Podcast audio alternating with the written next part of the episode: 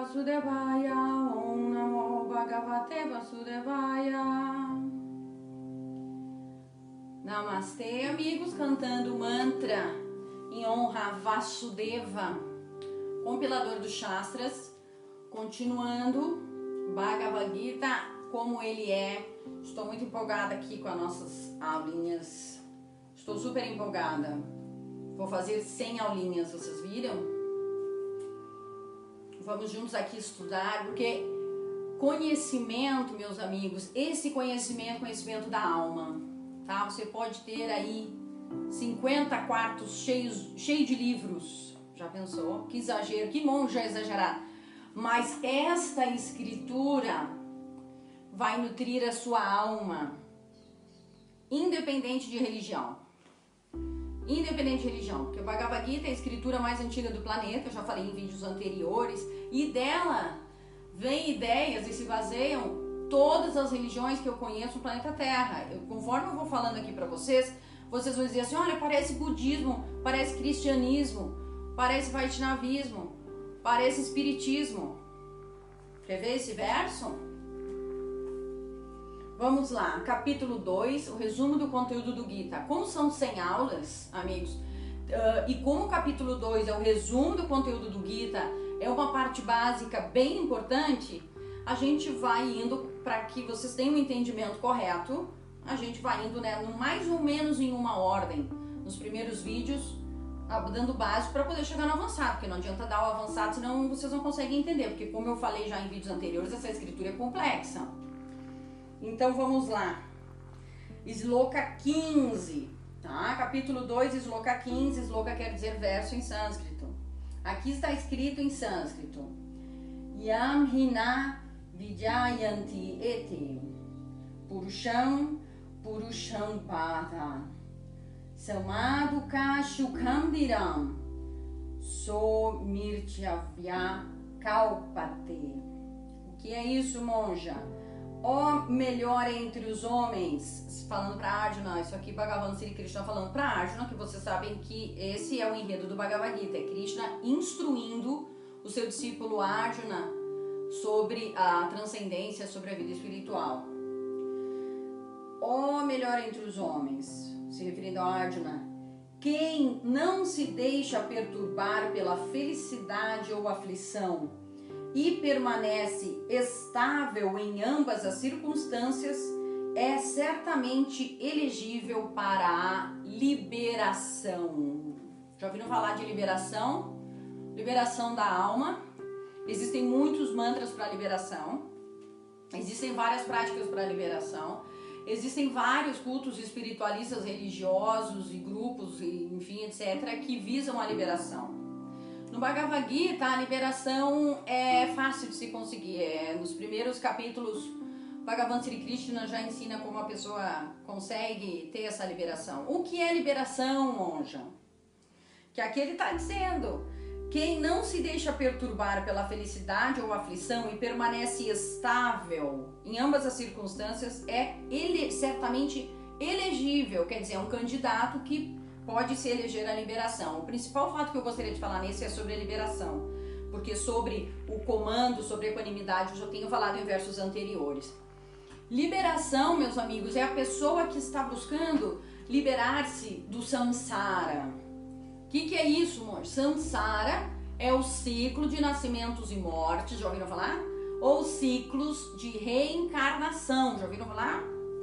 Então, aqui nesse verso, Bhagavan Sri Krishna está dizendo que aquele que é equânime, como eu tenho falado várias vezes, aquele que não fica eufórico, que não fica depressivo, que não fica se lamentando toda hora, que não fica, sabe, essas pessoas assim, aquela pessoa que está mais centrada, que lógico tem a sua vida, faz um monte de coisa, também não é para ficar que nem a gente brinca com uma coluna do templo, né? Também não é para ficar assim. É um, nós não estamos no planeta Terra para ficar assim, senão nós não estaríamos aqui, né? Principalmente no corpo humano. Com certeza a sua missão não é ficar parado que nem a coluna do templo, como eu brinco, eu uso essa, essa analogia.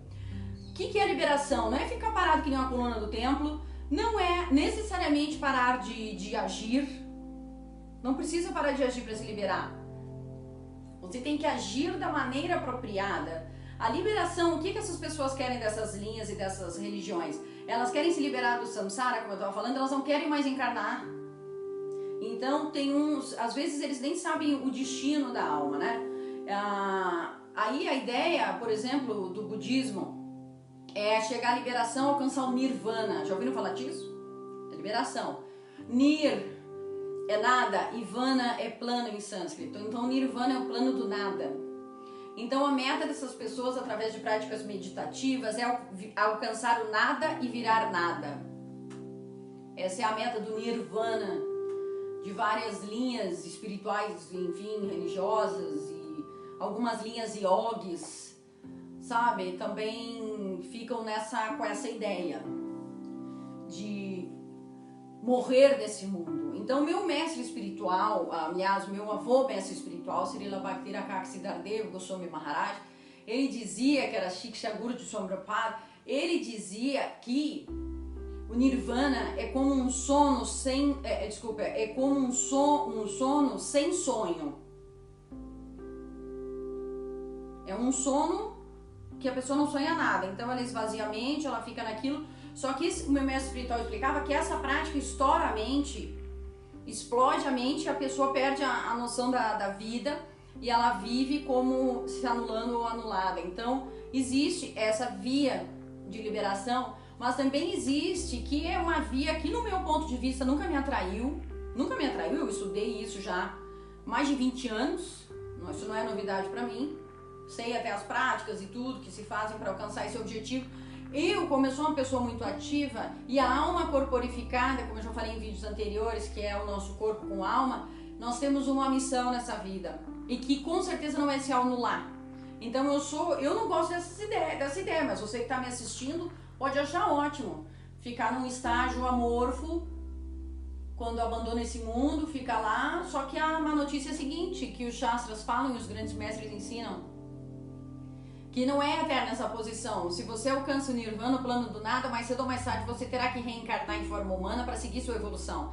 Porque o Nirvana, ou enfim, é, Nirvana é mais Samadhi, né? Depende da linha, dependendo do mestre, do, eles vão fazendo certas conjunturas.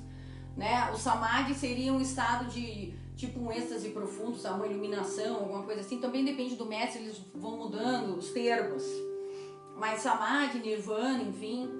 Eu conheci várias pessoas que viviam em samadhi, em estado de nirvana, mas eles usavam a energia deles para o bem, eles usavam a energia deles para servir ao Supremo, para ajudar as pessoas. Não precisa necessariamente se iluminar ficar parado.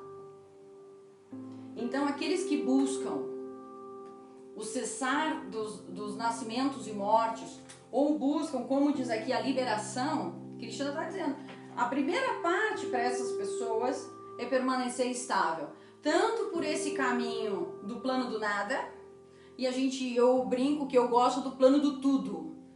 E o plano do tudo é conhecido como o reino de Deus. Vocês já ouviram falar disso? Você pode se liberar para o plano do nada ou para o plano de tudo que é a morada divina, o reino de Deus. Eu gosto do caminho da morada divina, o reino de Deus. Essa é a minha meta, não é o nada. Nada meio depressivo, você não acha meio depressivo? Eu não gosto, né? Mas eu respeito a pessoa que é livre-arbítrio, né? Estou, inclusive nós estamos estudando sobre isso aqui. Eu tenho livre-arbítrio, mas cada alma tem a sede de alguma coisa, né? E eu pessoalmente sempre fui uma pessoa muito devocional, sempre gostei muito de, de ver Deus em tudo. Então eu entro no grupo dos que buscam o reino de Deus e não os que buscam nada, porque em última análise, nesse plano no nada, Deus também é nada. Então Deus é nada, tudo é nada e nada é nada. Que, que, que eu não gosto disso, mas essa é a minha opinião. Eu respeito o livre-arbítrio de você, se você gosta do plano do nada, que tudo é nada, nada existe, nada é real. É uma versão das escrituras, pegaram alguma coisa, fizeram ali, né? um, dos Shastras não é uma renovação dos Shastras.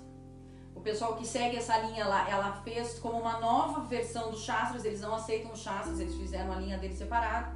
Mas logicamente que é baseada nos Shastras, porque tudo é baseado nos Shastras. Mas eu respeito, mas eu pessoalmente prefiro o reino da alegria, da beleza, da eternidade, da doçura, do amor. Né? Porque quem é Deus? Deus é amor. Vocês já ouviram falar disso? Deus é amor, já ouviram falar disso? Quantas igrejas? Tem até uma igreja com o nome Deus é amor. Deus é amor. Deus para mim é amor, não é nada. Né? Então eu estou falando aqui para vocês, respeitando as religiões, estou falando como professora de vida espiritual. Não estou aqui para julgar ninguém, para que vocês saibam o que é Samadhi, uh, Nirvana e para que vocês saibam que existe outro plano, que é o plano buscando o reino de Deus.